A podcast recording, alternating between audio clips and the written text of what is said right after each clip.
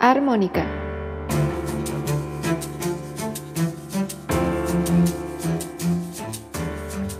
Pláticas musicales inesperadas.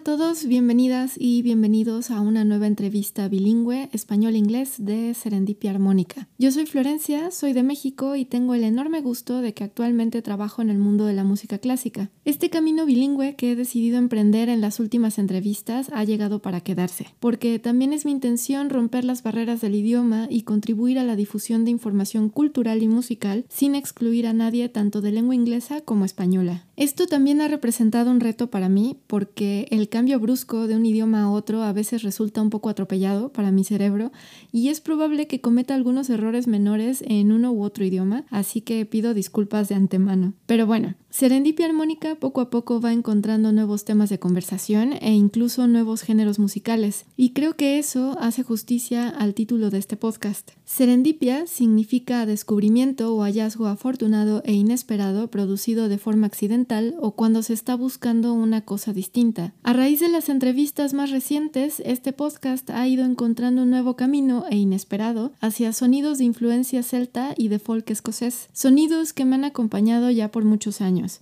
Así que las entrevistas relacionadas con este género musical también han llegado para quedarse y compartir asiento con la música clásica. Hoy toca hablar de Rura. Rura es una banda multipremiada y una de las bandas de folk más solicitadas. Con cuatro álbumes publicados, Rura reafirma su posición como uno de los grupos instrumentales líderes en Escocia. Su exquisita mezcla de violín, gaitas de las tierras altas, flauta, borrán y guitarra les ha hecho ganar seguidores devotos en varios rincones del mundo, entre audiencias y críticos por igual. El grupo se disparó por primera vez en 2010 como ganadores del mundialmente conocido festival de Glasgow Celtic Connections y poco después ganó el premio Up and Coming eh, de artista prometedor en los Scott Strat Music Awards. Desde entonces, el fascinante sonido instrumental de Rura ha sido de los eventos principales en varios de los festivales de folk más importantes en el mundo a lo largo de más de 20 países. Su perfil en los medios es igualmente enorme, con numerosas presentaciones en radio y televisión nacional, incluyendo la transmisión mundial en vivo de Hogmanay de la BBC en el año nuevo de 2016-2017 desde el escenario del Old Fruit Market en Glasgow. Los miembros de Rura son Stephen Blake, que toca la gaita, el silbato celta y el piano, Aidan Brown que toca la guitarra, David Foley que toca el borrón y la flauta, y con quien platicaré en esta ocasión, el violinista Jack Smedley.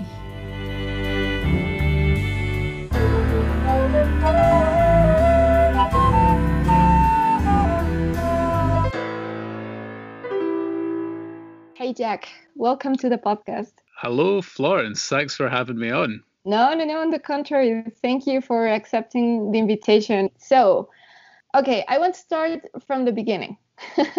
How did you become a fiddler? How did you start playing? Oof, well, you're going back a long time now. uh, I grew up. I grew up in an area of Scotland in the northeast of Scotland, uh, a, a, a, tiny little town called Cullen, mm-hmm. um, on the coast, and the area that I grew up in, there's quite a, a, a, tradition up there of, of fiddle music and violin players and things like that. And I guess I just it's so common for people to to learn the fiddle at a young age up there, and and uh, and I was just one of one of many that that did that uh, through school, and then of course you get the opportunity eventually if you're serious enough about it, you can start playing in little groups in the area, and you uh, kind of work your way through um, the scene of of uh, sort of community things that are happening up there.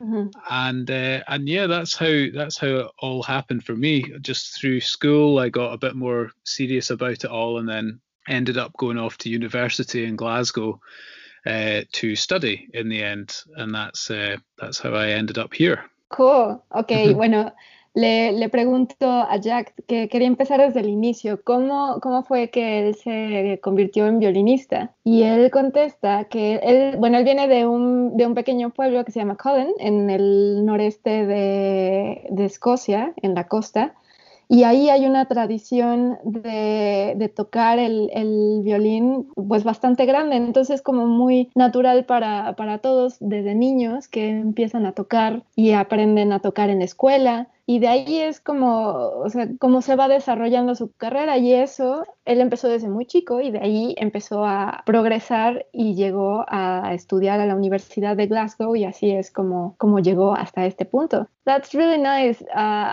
yeah, I've, I've discovered that there is like a very big and strong tra tradition of musicians there, which is really good. I think it's mm -hmm. really good. Hay una tradición bastante grande y fuerte eh, en Escocia de violinistas y de músicos en general y me parece bastante bueno. So I want to know how Rura originated. Did you guys uh, meet at university or, or what happened there? ¿Cómo, yeah, cómo well. Sorry. sorry, do you, do you need to say something or? No, no, just I, to translate the question. Sorry. go, go, go, go for it. You, you do your thing. No, eso que eh, le pregunto que cómo, que cómo se originó Rura, que si ellos se conocieron en, en la universidad o cómo pasó. Sorry, yeah. my my apologies. Um, so we, uh, yeah, myself, David, the bodhran and flute player, and Stephen, the piper. Uh, the three of us were in the same year at university together. So uh, about by one of our lecturers who happened to um, direct a small festival in the city at the time. He asked if we could put something together for a gig, um, and that was when that was when the band was born, really. Um, and from there, we we kind of picked up one or two other members who who weren't weren't at university with us, but were at um, were living in the city, were kind of the same age as us, and we met through various projects and things we'd been involved in, and and that's kind of how it all um, how it all got going. Oh, all right. Um, bueno, eh, tres miembros de, de, Rura también estudiaban en la universidad y estaban en el mismo año. Eh, ellos estudiaron juntos y en un, en un, momento alguien llegó y les pidió que si podían eh, armar básicamente un concierto entre, entre ellos. Y eh, colaboraron con otros dos músicos más que no estaban en su año ni nada, pero pues ahí como que todos se conocen en la misma ciudad y todo. Entonces, de ahí fue como básicamente surgió Rura. So, uh, you know, guys never thought like, okay, so let's make a band. It wasn't like an intentional decision of, okay, let's create a band and then it just happened. Nunca fue, o sea, no fue intencional realmente crear la banda, sino que simplemente pasó. Uh, maybe a bit of both because mm.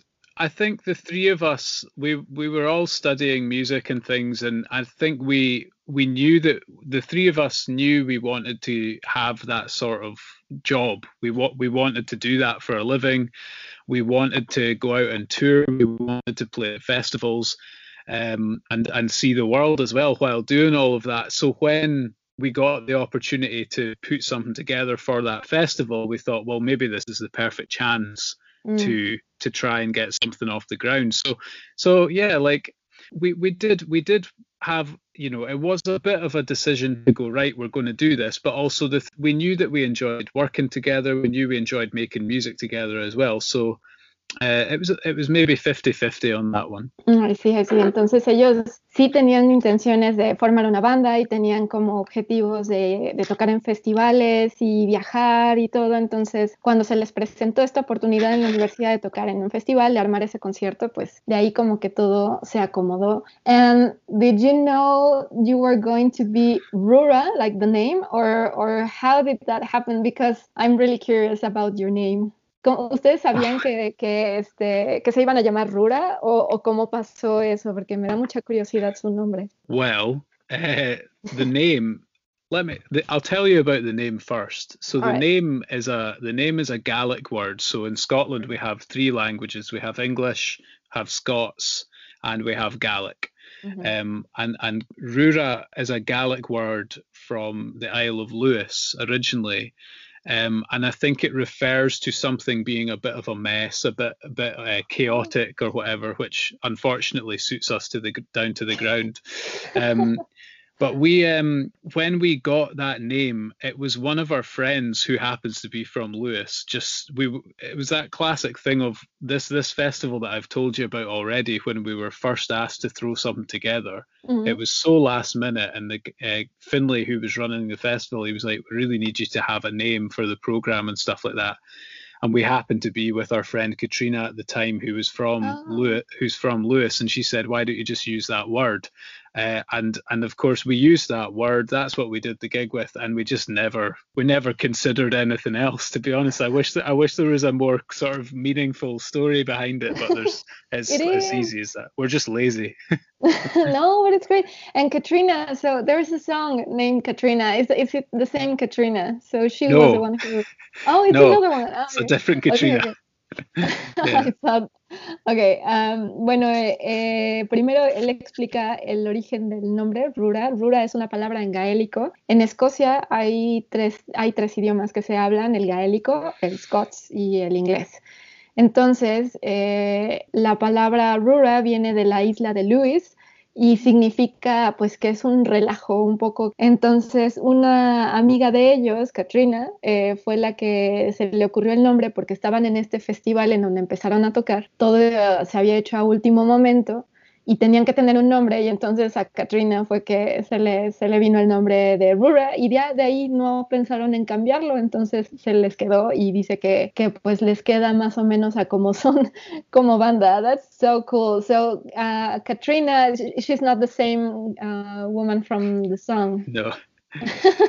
okay, I thought that. Oh, what a coincidence. Well, funnily enough, Katrina, who gave us the name, her name is Katrina Watt, and she sings quite often with Niteworks. Oh, really? So it's a very small world. Uh, but Katrina, who the tune Katrina is about our track, is, is a different Katrina altogether.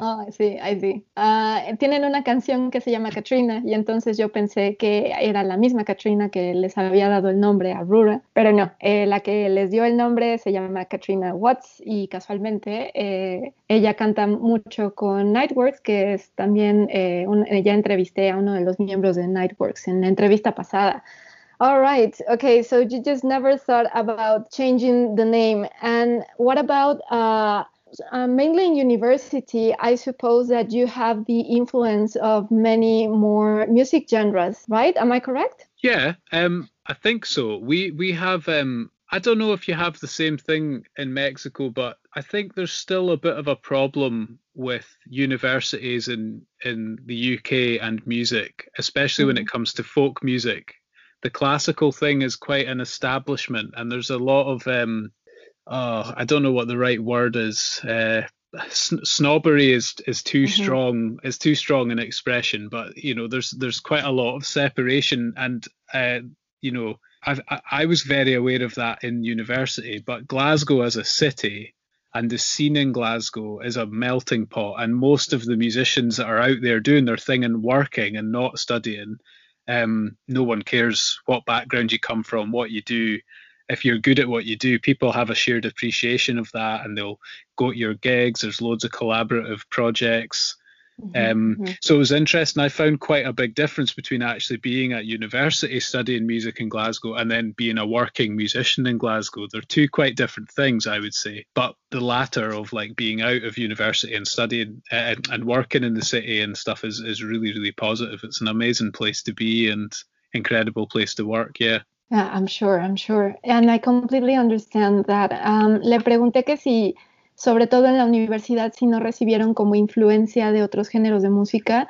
Y él comenta que en Glasgow es muy curioso, bueno, que realmente en todo Reino Unido, eh, en las universidades, en cuestiones de música, pues la música clásica está muy bien establecida y que pues hay ahí un, un, problema de división o de separación. Eh, a los músicos clásicos se les considera como algo, como digamos, eh, pues superior, algo más, una, una, actitud como más snob. Y es muy diferente la ciudad, Glasgow, la universidad a la ciudad en ese sentido, porque hay un montón de músicos de, todos antecedentes que, llegan a trabajar a Glasgow y que a la gente no les importa si tienen realmente estudios formales o no, sino que realmente si, si tocan bien y les gusta, aprecian eso. Entonces, eh, para Jack ha sido muy diferente el haber estudiado la música en, en, Glasgow y de ahí trabajar como músico es distinto. Ahí en, para trabajar todos se juntan, todo se mezcla y, es una ciudad muy interesante y muy bonita para, para ser músico. I think, yeah, I completely understand. Sadly, in Mexico, there is not a lot of consideration towards uh, folk music, traditional music.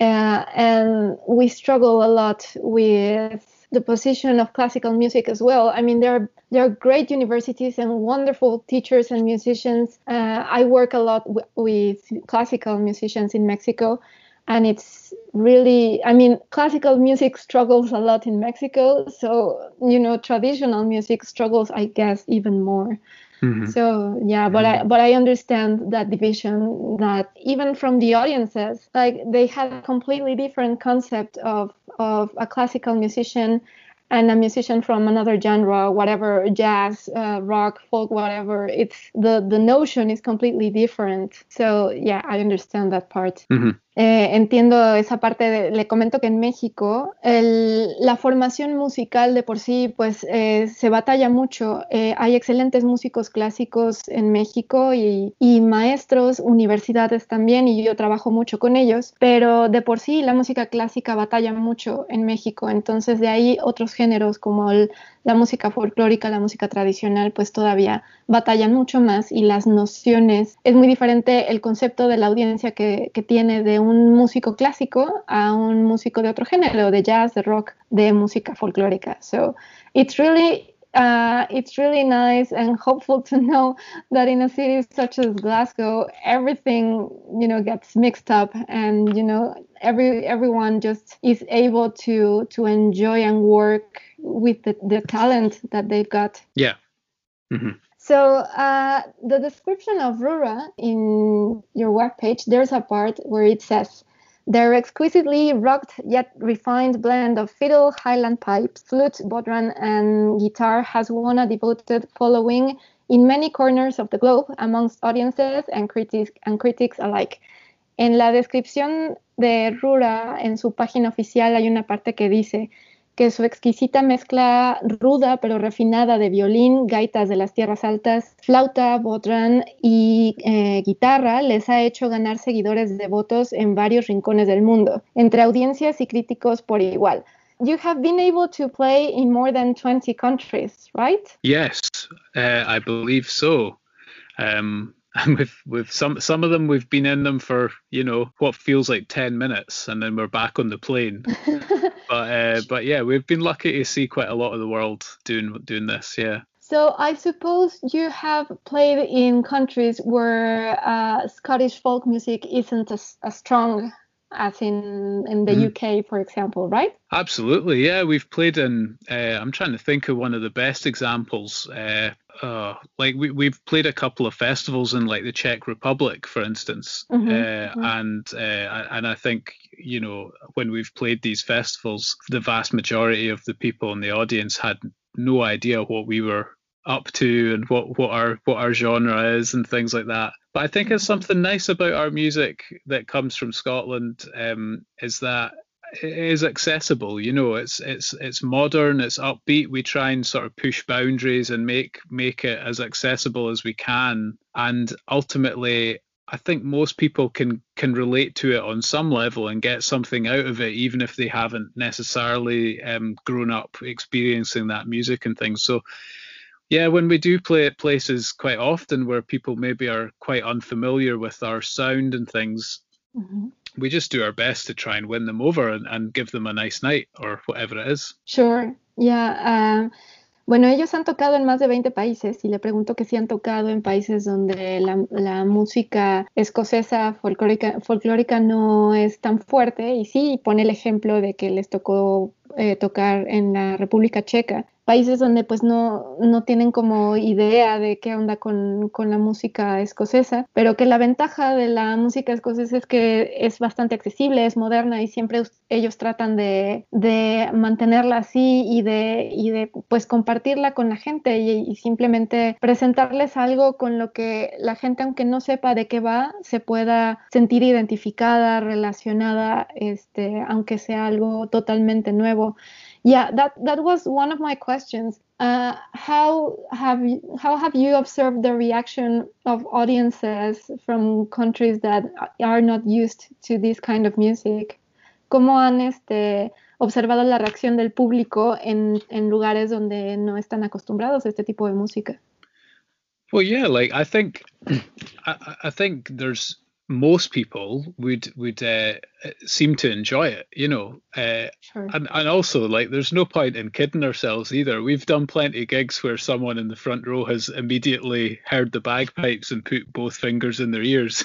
you know no. that, that, that happens more more than you'd more than you'd think to be honest. But um, yeah. So like I I genuinely think that so often these days we're kind of all told what we enjoy and we're told by advertising and all the rest of it what's cool and what's good and all that mm-hmm. and then mm-hmm. sometimes when you're just faced with a band on stage that you've never heard before you might sit there and go wow this is actually really really cool i really like this sure. and vice versa we could be we we we i think we do know when we're playing to an audience that isn't quite sure of what we're about and you you do just have to try and relate to them on a kind of human level and share share something with them. You're just going this is this is us this is what we do and we're going to play these things for you. This is the stories behind this music mm-hmm. and we hope we hope you enjoy it. You know have have a beer have chill out and enjoy enjoy whatever it is you're you're doing you know?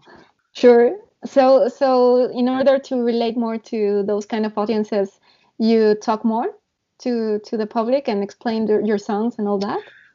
Uh, maybe a little bit, but without being um, without it being turning into a lecture. You know, we would just we would just share like one one thing about folk music is obviously is music of the people. You know, so most of the most of the melodies we have are connected to a period of time in our lives or an individual's life, or they might have a very uh, real kind of story behind them, or a, or a person that you can talk to an audience about. And mm-hmm. I think I think making it making it real on that level actually helps people sit back and understand what it is you're trying to convey with your music because obviously that's harder again when it's instrumental music yeah yeah sure le pregunto, bueno, eh, primero respondió él que, la gente normalmente responde bien, aunque les ha pasado que, que, a veces hay personas que están en primera fila y que escuchan la gaita y se llevan las manos a los oídos para no escuchar, pero bueno,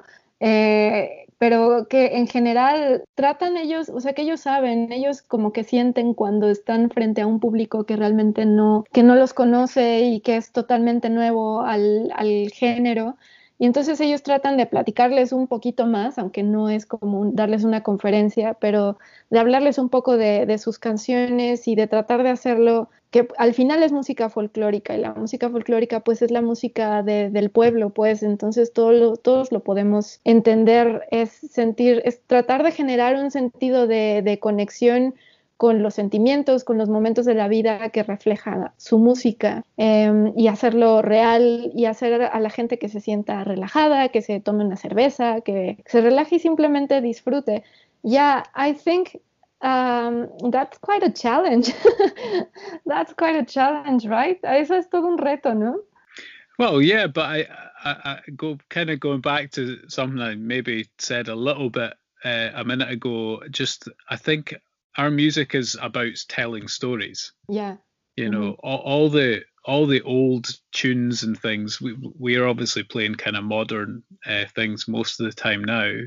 Yeah. But going back to all the tunes and all the music we learned when we were younger and growing up, it's all got stories behind it. It's all about telling stories or sharing moments. Mm-hmm. You know. Um, so I guess we it's just we just do a you know a, a very new version of that. Yeah, yeah, yeah, yeah, sure. Like you said, a real version. Mm-hmm. Sí, eh, él retoma el concepto de que, pues bueno, esta música es para contar historias y ellos crecieron escuchando esta música que les cuenta historias, entonces ellos tratan de hacer lo mismo y contar eh, historias nuevas y eso es como les, les facilita el proceso. Something else that I, I am really interested about and that's why I mentioned also the description of your webpage is the description of your sound. I think it's really it's beautiful the that uh, blend of rocked and refined sound. I think it's always difficult for bands and musicians uh, to find their own sound, right? That that distinguishes from the rest. So how was that process for Rura? Um, creo que eh, para cualquier músico y para cualquier grupo siempre es difícil encontrar como su sonido y ese sonido que hace que se, que se distinga de los demás. Y por eso mencioné esa parte de la descripción de Rura, porque habla de esa mezcla eh, entre ruda pero también refinada del sonido y pues eso, ese proceso no es fácil. ¿Cómo, cómo fue que Rura vi vivió ese proceso de su sonido? Uh, it's a strange thing. It's a hard question to answer. That I guess, like, our if you if you've heard our, we've released three studio albums now over the course of our ten years, um, and if you hear the the there's there's probably quite a quite a big jump in the sound between all three of them. You know, we we've we've we try when we do a record to really not change the the sound of the band, but actually really uh, bring something different to it every time. I guess generally speaking, when you're coming up with music as a band, it's it's as much about the compromises that you make as individuals and and what you bring to it as well.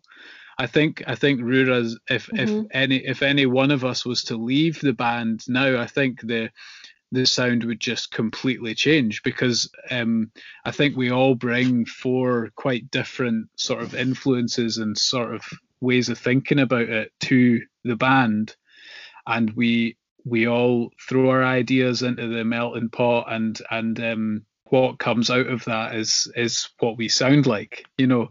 And that's quite a difficult thing to describe um, yeah. We always try and make we always try and make a, as big a sound as we can. That's one thing that we've consistently said since we formed the band. There's only four of us have ever done the instrumental side of it all, and uh, we when we're on stage we always try to make um, as big a sound as we possibly can. So we use some effects for that. We use different um, bits of kit to help out. Um, but it's all about making big anthemic kind of energetic sounds. And I think we've hopefully managed to achieve that um, over oh, the years. Uh, and and yeah, so I think it's it's it's about all four of us coming together and basically arguing with one another and then we'll see we, we, we see we see what's left at the end sure, sure, sure. I think it's it's really normal to have those arguments, right? yeah. It's normal. Yeah. Eh, bueno, él dice que es una pregunta difícil de responder porque ellos tienen tres álbumes de estudio que han sacado a lo largo de 10 años y cada, en, en cada álbum ellos tratan de, de, darle un toque un poco diferente. Y pues es básicamente, o sea, lo que cada miembro del, del grupo puede eh, aportar como individuo y de ahí que todas esas cuatro mezclas de, de individuos se, se unan. Si uno de los miembros de la banda se fuera, pues Rura ya sonaría totalmente diferente porque se juntan cuatro formas de pensar distintas y lo que sí es que siempre acordaron tratar de hacer el sonido lo más grande o lo más amplio posible porque solo son cuatro, es música instrumental, entonces siempre eh, pues echan mano ahí de, de, herramientas para poder hacer como sonidos más, más profundos, dar ciertos efectos y todo para poder como hacerlo lo el sonido lo más amplio posible y que bueno que dice que yo espero que sí lo estemos logrando y yo creo que sí. Si escuchan si escuchan sus álbumes se nota muchísimo la, la amplitud de su sonido y que pues es del resultado de pelearse entre los cuatro y ver qué sale después que las peleas entre entre los grupos pues son pues son muy normales Um, I think that uh, the last album you you launched, the one of where you play live uh, in the mm-hmm. Old Fruit Market, I mm-hmm. I love it because I I think the energy that that the audience has and uh, i think it reflects in your sound it's just so mm-hmm. vibrant mm-hmm. and so it's so cool and i've been listening to it a lot lately and uh, it makes me feel so good it sometimes i imagine i'm there feeling all this joy from the people.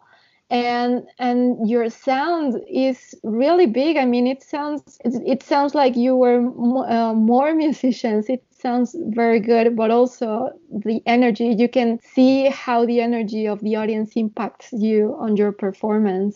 Mm-hmm. Mm-hmm.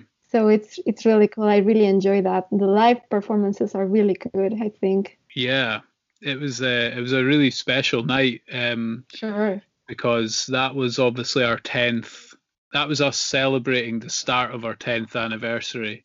Mm-hmm. Uh, so we had a, a great year lined up, which is uh, so we're we were uh, joking the other day. Um, can we sell our 11th anniversary in the same way? But I don't I don't think it's got quite the same ring to it. But um, we we've got um, we've got a wee pocket of of fans uh, that that do always come out to gigs in Glasgow, especially. And Celtic Connections, the festival that that gig was part of, is just an incredible, incredible festival. Um, happens mm-hmm. every year in Glasgow, and the, all the venues are packed, and loads and loads of people come out to see you. And I think that gig would have been special anyway. But the fact that we were recording recording it for that live album, we managed to have loads of special guests on stage with us, and we had, uh, you know, and we were celebrating the start of ten years as a band. We we really went to town on the production on the show and and had a great laugh and. Um, it was a really, really special night, and actually made all the more special by the fact that, well, by everything that's happened since because uh, that mm-hmm. was quite literally one of one of the one of four or five shows we managed last year, and then that's it. So, yeah, yeah, it was quite emotional sure. listening back to the album when it first came out. And we released it in September last year, and when we heard it back, you were, we we all did kind of take a minute to go, wow, this is crazy. What has happened to the world? I know, yeah, yeah. I I mean, I can I can feel it uh, as you know, as a listener. So I'm sure that for you it must be really, really a really strong sensation. um, le pregunto que ellos en su último disco que sacaron es una grabación en vivo en Glasgow, en el Old Fruit Market, y fue una grabación para celebrar su décimo aniversario. Y entonces, pues tenían un montón de, cosas para iniciar la celebración, o sea, entonces tenían un montón de cosas ahí eh, programadas para aventarse todo el año celebrando, y estamos hablando del año 2020, y pues si hay alguien del futuro que, que escuche esta entrevista, 2020 fue un año bastante duro con la, con la pandemia, seguimos en lo mismo, y bueno, solamente pudieron hacer cuatro o cinco conciertos después de eso. Y, pues que hasta han bromeado últimamente de que si podrían como de alguna manera vender el mismo concepto en el onceavo aniversario y tratar de, hacerlo como lo tenían planeado, pero pues dicen que no es lo mismo. Y es un concierto eh, que comento que que me gusta mucho porque la energía de la, de la, audiencia es muy fuerte y se nota, se refleja en la manera como ellos tocan y, que a veces hasta me imagino que estoy ahí porque se siente, se siente bien padre escuchar a tanta gente eh, tan emocionada y tan contenta. Y entonces ese concierto fue a raíz de un festival eh, muy famoso allá, Celtic Connections, y de ahí, eh, o sea, que, se pudiera, que se pudieran juntar todos los fans, que le hicieran tanta como publicidad al concierto y todo, pues fue algo muy especial para ellos y que ahora pues ven para atrás y la sensación es muy rara de escucharse, es muy, este, les genera muchas emociones, es muy emotivo después de lo que, lo que ha pasado con el mundo, bueno, es, es una sensación muy extraña. Um, what are the the plans for Rura in in the like in the near future? Would you like to do like a big concert for you know to celebrate the end of the pandemic or something like that? Mm. Have you thought about something like that?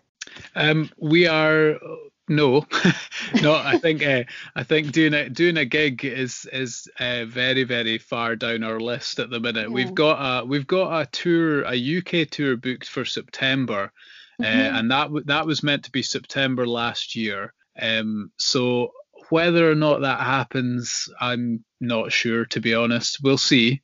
Um, but we have actually just a couple of weeks ago started working on a new album, and oh, we have another project in the pipeline as well, potentially, that will involve um, a bit more of collaboration between different artists and things. So there's a, there's quite a lot of things up in the air just now, obviously, but we're um, we're really hoping to try and make the most of this year um, behind the scenes and just uh, try mm-hmm. and try and do some work in the studio. Um, yeah, I, I, and it's gonna it's gonna be hard because ultimately, um, you know, there's lots of government support and things out there just now, but how much longer that's going to last, uh, I don't know. So we're we're trying to stay positive at the minute and just uh, look, you know, try and try and be as as optimistic about everything as we possibly can. So here's hoping that uh, by the end of the year we'll be in a much better place and we'll have uh, some new music for people to listen to as well. Great. Bueno, le pregunto qué planes tiene Rura como para el futuro con estas circunstancias, que si tienen como planeado algún concierto en algún momento para celebrar el, fin de la pandemia, y pues obviamente todavía no. Eh, hay planeada una gira por Reino Unido en septiembre, que se supone que iba a ser el año pasado. Eh, pero están trabajando en un nuevo álbum. En las, últimas semanas han estado trabajando en eso. Este, hay colaboraciones por ahí y que intentan como eh, planear este año así trabajando detrás de detrás de cámaras y detrás de tras bambalinas, pues esperando que a finales de año pues todos podamos escuchar eh, nueva música y, de la, y tratando de mantener la actitud más optimista posible, esperando que, que bueno, que el apoyo del, del, gobierno que reciben, pues que pueda durar lo, lo suficiente. You know, I think it would be amazing when when we finally get over all this uh, situation with the pandemic and start planning to celebrate the comeback of gigs and you know festivals and everything i'm sure you're going to come up with a great idea for to celebrate that and i'm sure it's going to be so nice to listen to that and to live all that right mm-hmm. yeah i mean yeah, I, I, mean it's it's such a it's such a strange thing to to. It's been such an intense year in so many ways that it's really difficult to picture a gig with people and everyone being close together mm-hmm. and all the rest of it. Um, but when it happens, I think I imagine it'll uh, hit most of us like a train. You know, we'll just be like, "Wow, this is incredible," and it will be uh, it will be a big party, I'm sure.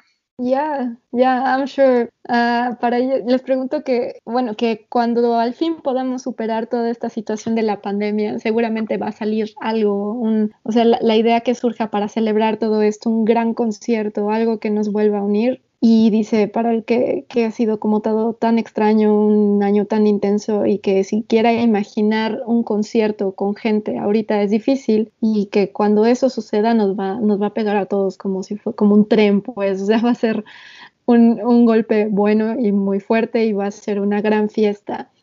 This this situation i'm sure uh, has i mean it has affected us in many ways but you know uh, aside from from the pandemic that we're living now uh, i wanted to talk about the creative process. So uh, how do you guys deal with creative blocks? I'm not i don't know if you guys have experienced that now during the pandemic but in general how do you guys deal with creative blocks ¿Cómo, cómo lidian ustedes con eh, los bloqueos creativos? Porque digo, dejando a un lado un poquito la situación actual, aunque tal vez ahorita eso les está influyendo mucho, pero los bloqueos creativos pues nos, o sea, pasan pasan a todos. Entonces, ¿cómo lidia Rura con ese tipo de etapas del proceso creativo? Uh, do, you, do you mean block in terms of we, we struggle with, with ideas, or do you mean blocks of time? Ajá. No, no, no. Like, uh, like that you struggle with ideas. Oh, okay. Uh,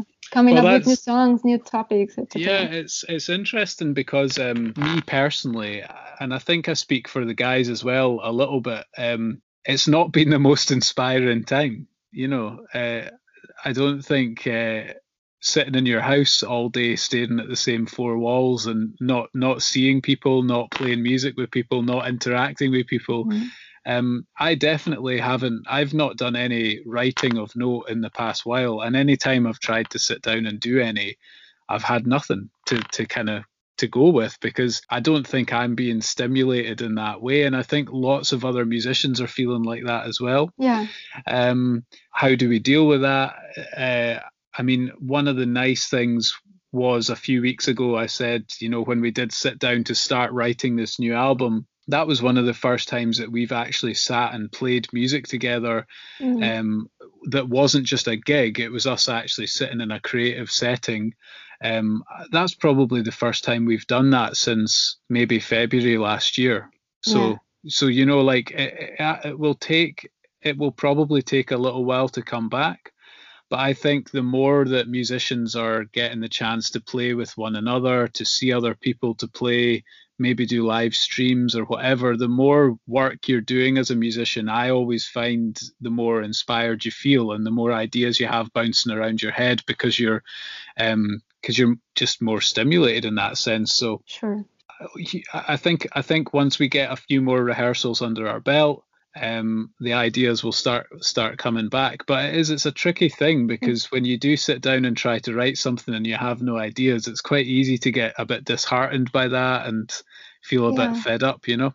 Yeah, that's what I was asking that because I'm I know that many people are struggling with that now. So mm-hmm. maybe maybe listening to to somebody who can give them sort of like a tip or a, or a way to deal with that can help them. Yeah.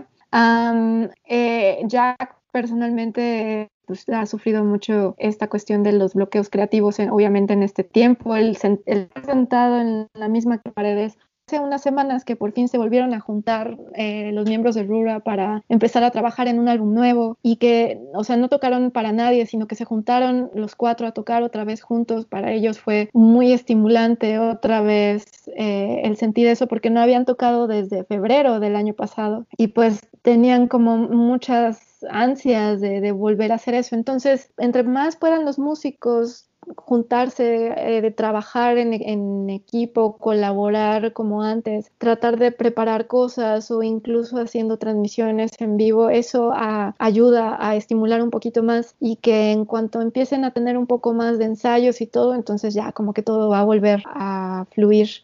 And talking about the the elements that inspire Rura for for your songs and, and pieces, um, could you could you give like a list of of elements of people places things that that sort of like okay so these are the things that we write about or mm. not podrían dar como una lista de elementos que inspiran a, componer a Rura, así elementos de personas, lugares, este, momentos, o no? ¿Cómo es eso? Well, I think I think the last album uh, not not the live album, but our, uh-huh. our last our last studio album, which was called In Praise of Home, and we, we yeah. released that in 2018. Mm-hmm. And I mm-hmm. think that's probably the best example of an album that we've written that's come from a place or it's about something.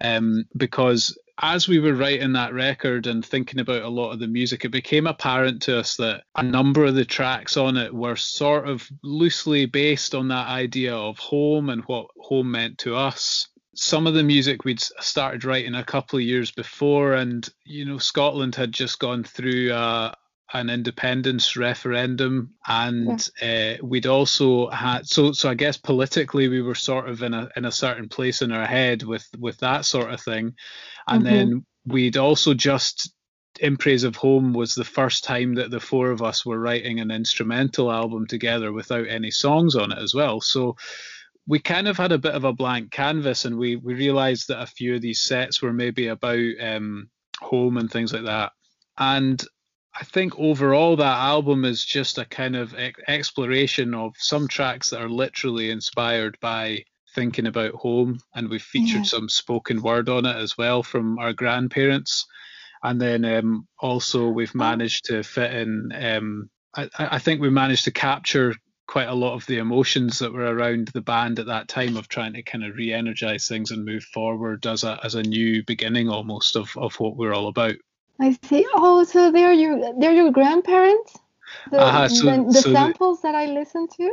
Yeah. So the oh, the, wow. the the man the man is my granda, and uh, the the woman is David's granny. Wow, I, I wanted to ask you about those. Well, let me let me just translate very quickly, and then I ask you that because I love Okay. those songs. Uh, well, those those pieces. Um, bueno, eh, el último álbum que grabaron de estudio que se llama Praise of Home, que es como alabanza al hogar, digamos en español, que es de 2018. Eh, cuando tenían como la música preparada se dieron cuenta que todo de alguna manera estaba relacionado con el concepto de hogar o lo que ellos entienden como hogar. Entonces fue música, alguna de, de- de- las piezas que, que están ahí la- las habían compuesto antes durante también el periodo de- del referéndum en Escocia hace unos años atrás. Entonces tenían como todo este esta sensación, estos pensamientos sobre la situación actual en Escocia, la política y todo. Y entonces, al ser también un, un álbum totalmente instrumental, sin canciones, pues fueron encontrando como ese concepto de que, ok, al final estaban todos pensando de alguna manera en, la, en el hogar, en el concepto de hogar, y que incluso meten ahí uno- unas grabaciones de unas personas que resultan ser los abuelos de unos de ellos, y que es como le encontraron una manera de, de- volver a, a tomar energía, pues de volver a, mandar energía eh, debido a la situación que estaba pasando Escocia en el momento. Okay, yeah, I wanted to ask you because those those two tracks uh, I will never forget. And is it I'm home? I just It's uh, in pra- it's called in praise of home that track. pra- yeah. yeah, in praise of Yeah. oh, yeah, I'm sorry. Mhm. Uh, oh, they're they're so lovely, and I was so curious to know who were those people talking. So so it's your granddad and Mhm. David's grandma. Yeah, yeah. It's so beautiful. they're uh, yeah it's, it was really i mean uh, it was just the, the tune the tune in praise of home was composed by steven our piper um, and just by coincidence at the time i'd been spending a bit of time with my granda interviewing him and recording some of his stories.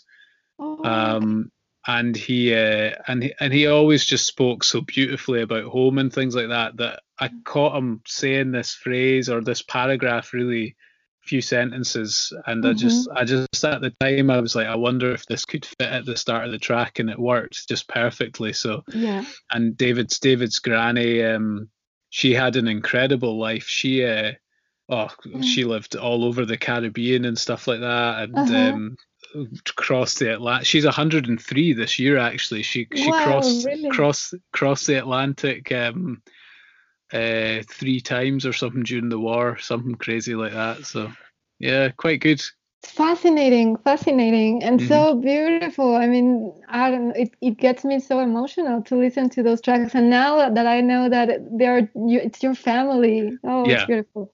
very special Yes, very special. Um, bueno, hay dos, hay dos piezas de ese álbum que estamos hablando que se llama I'm Going Home, well, In Praise of Home, and, uh, y también eh, I Will Never For- Forget. Y entonces escuchan las grabaciones que resulta que es el, el abuelo de Jack en una de ellas, hablando de, de, de la vida en... He's talking about Colin then. ¿Está hablando de Colin? no Oh, no it's another place. some uh, somewhere different on the east coast called Montrose Montrose, ok, Yeah. en la- igual en la costa este, ok, ok. And, uh, eh, bueno, él estaba entrevistando a su abuelo y pues captó estas grabaciones y casualmente Steven, el, el gaitero, pues estaba componiendo todo y entonces coincidió que Jack estaba con su abuelo y, y de ahí eh, captó esta, eh, pues estas palabras de su abuelo y dijo, creo que esto podría quedar bien en una de las piezas y pues quedó de maravilla. Y también la abuela de David este que tiene una historia fascinante que es una mujer que cumple 103 años este año y que ha vivido por todo el Caribe y que ha cruzado el Atlántico durante el bueno cruzó el Atlántico durante la guerra tres veces eh, también muy muy muy interesante muy bonita esa pieza Oh, I'm so glad I asked you for that because I, I wrote it down. I wanted to know those two pieces. They're so nice. I think those were one of the first that I listened from Rura and I Okay. loved them. So Good. Thank glad you to for hear that. sharing the story with me. sí, es que tenía tantas ganas de, de saber la historia de estas piezas porque fueron creo que las primeras que escuché de Rura y me encantaron y qué bueno que le pregunté a Jack y, y qué bueno que compartió las historias. All right. Okay. Um, one thing I really appreciate actually from from your band after watching your YouTube videos and you know going through your Instagram account and all that is that you you have also this this attitude and this image of of being like really approachable. And you have like this humor and you're yeah you're like you're so you're so funny also. Like you have all these videos about uh, covid cooking and all that. And and i think i think that is really nice uh, as well for i think yeah i mean you're not just all the time having like this really serious attitude about playing yeah, you have yeah. fun you have Yeah, fun and you share it and this that is really cool Yeah, we we are uh, we're quite self-deprecating, uh, probably probably too much at times. But uh, oh, you've got you've got to have fun, and the, Mhm. we we we find our we find ourselves. Uh, oh God, I could tell you some stories, but I won't. But we've uh, we've found ourselves in too many situations over the years where we're backstage with different bands or artists, and they're being very professional and very serious, and at times we can be quite the opposite um, but we just enjoy it. We just want to have fun and uh, yeah have a bit of crack with people, and I think that's that's what we're about. and and now knowing the, the meaning of rura it totally fits Yeah, exactly. Yeah, Ya, eh, algo que se me hace muy positivo y que me gusta mucho también de Rura es que es que se nota que se divierten un montón y que si ustedes ven sus videos de YouTube o si ven su cuenta de Instagram, tienen incluso unos videos que eh, supuestamente nos enseñan a cocinar durante la durante el COVID y todo. Y bueno, o sea, no nada más tienen esta imagen profesional obviamente, sino que también muestran ese lado de humor y de que y de que se divierten y eso me parece muy importante.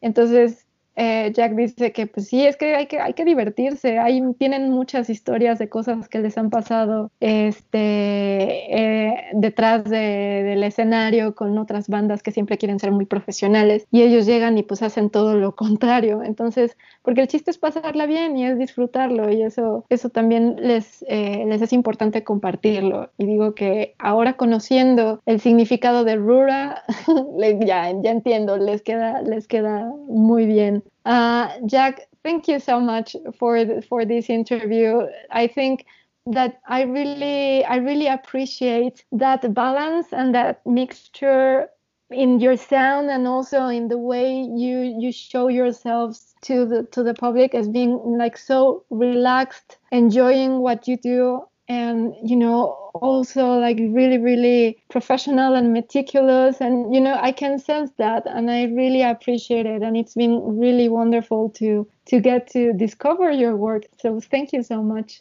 thank you so much. Thanks for your kind words and for for having me on your podcast as well. It was lovely to meet you. No, it's lovely to meet you too. Muchas gracias, Jack, eh, por esta entrevista. Me parece excelente el, el equilibrio que tienen ustedes de el sonido como tan meticuloso, pero también esta imagen como relajada, que disfrutan, que se nota que, que disfrutan lo que hacen y, y eso es muy valioso y que qué bueno que pude descubrir su música y and I mean to have an interview with you, it's so cool. Thank you. Esto fue Serendipia Armónica.